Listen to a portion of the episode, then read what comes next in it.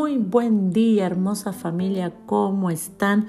Seguimos en esta mañana orando juntos y seguimos en esta poderosa serie titulada Primeramente el Reino. Eh, el reino de Dios se manifiesta en el tiempo perfecto, que Dios dirige y eso lo vimos. Esa es la soberanía de Dios. Pero muchas veces esa soberanía de Dios nosotros la utilizamos como una alfombra ¿Cómo es esto? Sí. Debajo de ella barremos todas nuestras oraciones sin respuestas, porque asumimos que la voluntad de Dios fue decir que no. Dios dice que no. Dios también dice todavía no. Pero también nosotros tenemos un papel que desempeñar, que influye en el resultado. Muchas personas se escudan o se excusan diciendo no sucedió porque Dios no quiso o no será la voluntad de Dios. Eso en ocasiones es verdad, pero no siempre es así.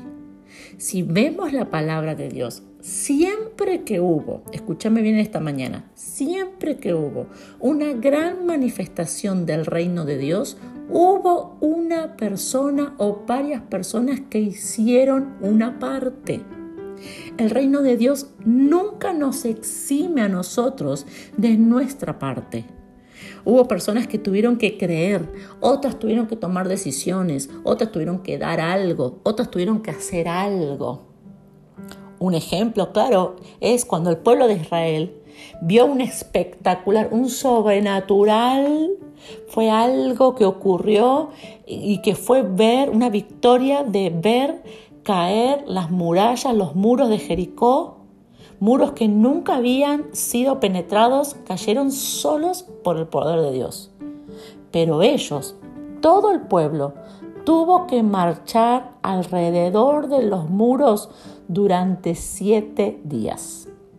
Si ellos no iban y rodeaban en silencio los muros por siete días, decían, no, no lo vamos a hacer, que lo haga Dios, que Dios derribe los muros, que fue así, Dios los hizo. Pero si ellos no iban a marchar, se quedaban sin hacer nada. ¿Sería justo que ellos dijeran no era la voluntad de Dios, por eso no pasó nada? Jesús le dice a Pedro, boga mar adentro y echa las redes. Todos sabemos que luego de obedecer esa, esa orden, ese, eso que, esa, esta instrucción que Jesús le dio, fue la pesca milagrosa. Ahora, si Pedro no lo hacía, se quedaba en tierra firme, ¿Sería justo o sería verdad afirmar que no fue la voluntad de Dios que Pedro pescara? Así, con este tipo de ejemplos pudiese seguir toda la mañana con un general de ejército eh, que tuvo que sumergirse eh, siete veces en, el río Jordán para poder ser eh, sano de la lepra. si él no lo hubiese hecho, si él no se hubiese zambullido, eh, las siete veces, si lo hubiese hecho solo tres, si lo hubiese hecho, solo cinco, igual hubiese recibido el milagro. Si la viuda eh, no hubiese dicho como el profeta Elías le dijo y hubiese hecho esa, esa torta cocida para ella y no le hubiese dado primero a él, ¿hubiese ocurrido el milagro?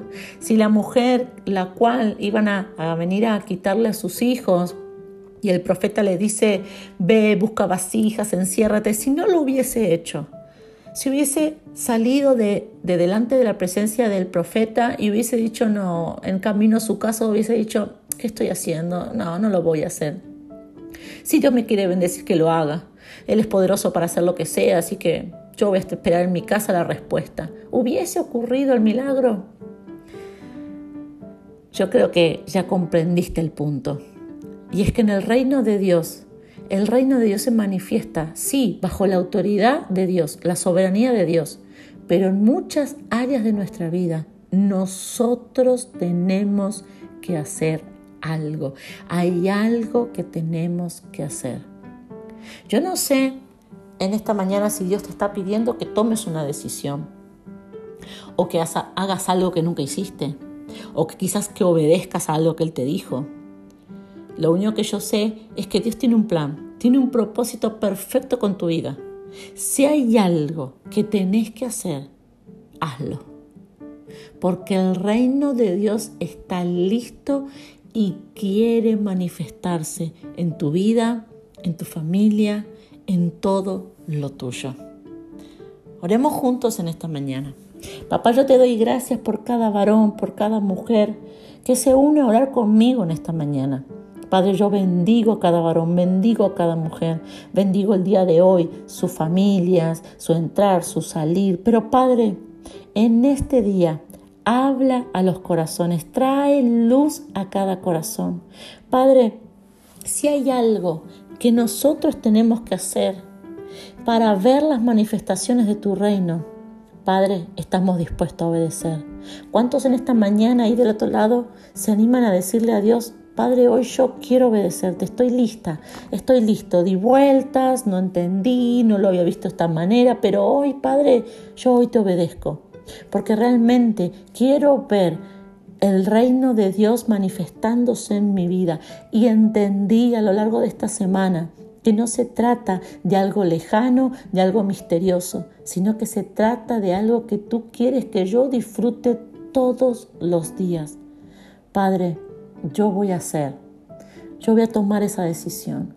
Padre, yo voy a obedecerte, porque creo en ti y sé que tu poder y tu soberanía y tu grandeza no hace no quita que yo tenga que obedecerte.